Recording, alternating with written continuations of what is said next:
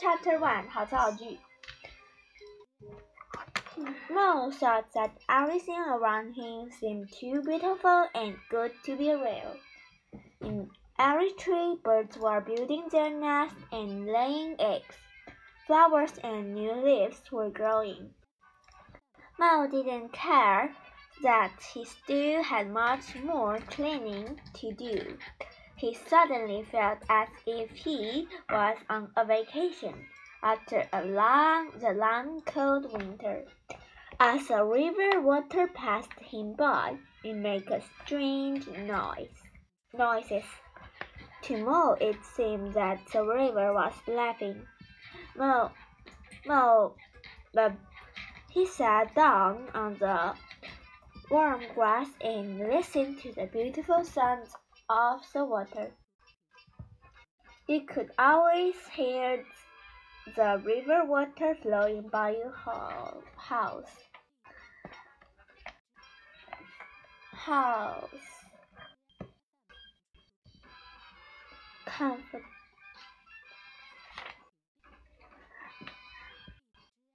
Cold chicken. Um, oh, it's a little lunch, said the rat. Cold chicken, cold ham, cold beef, pickles, salad, bread, sandwich, soda water, ginger beer.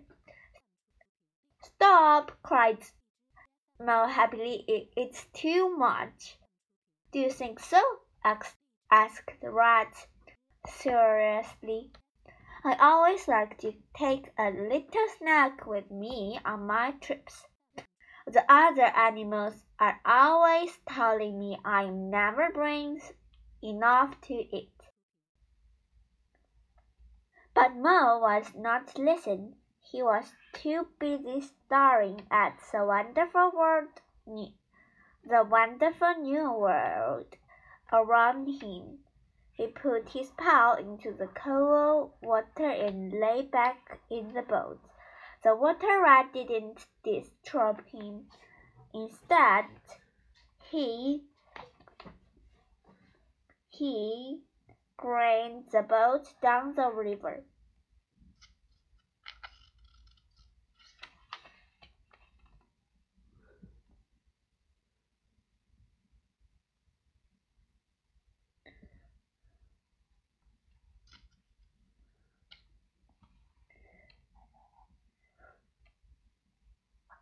Some rats are nice, but others aren't, and then there's Badger. Of course, he he's a wonderful old friend. He lives right in the middle of the forest, and he wouldn't live anywhere else, not if you paid him. No one tries to bother him. They'd better not.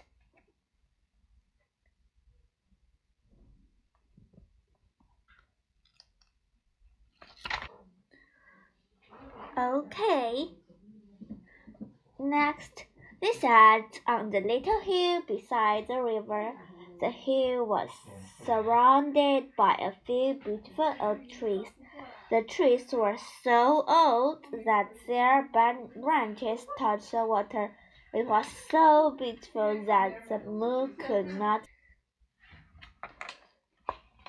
Suddenly, before Rat had time to stop him, Mo jumped up and grabbed the oars. Mo, you silly animal, cried the rat. You will fall in.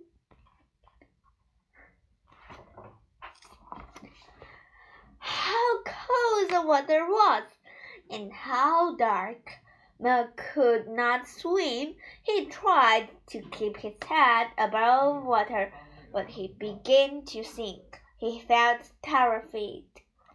Suddenly, he felt a paw grab him by the neck, and the next thing he knew was that his head was above the water. Was an excellent was an excellent swimmer. Of course, he was laughing as he held Mo to the river shore. Mo was too short, wet, cold, and asked him to say anything for the moment. Now, Rat arrived in warm sun and while enjoying off, I'm going to dive into the river and find the boat and the lunch basket. 上学期是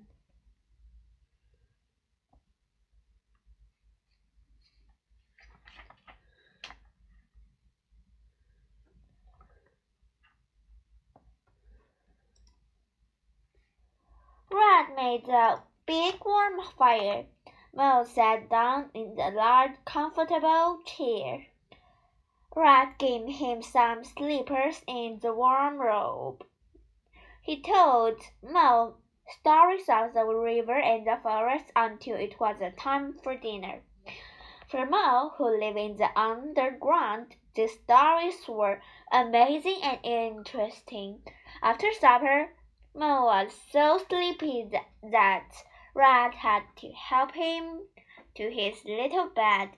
As Mo fell asleep, he could hear the river water singing outside. And so Mo's first day with Rat ended. But that was only a beginning of many more exciting days to come. As spring turned into summer, Mo learned to swim and to row the boat and to fish. He became acquainted with many river animals and became close friend with the water rat.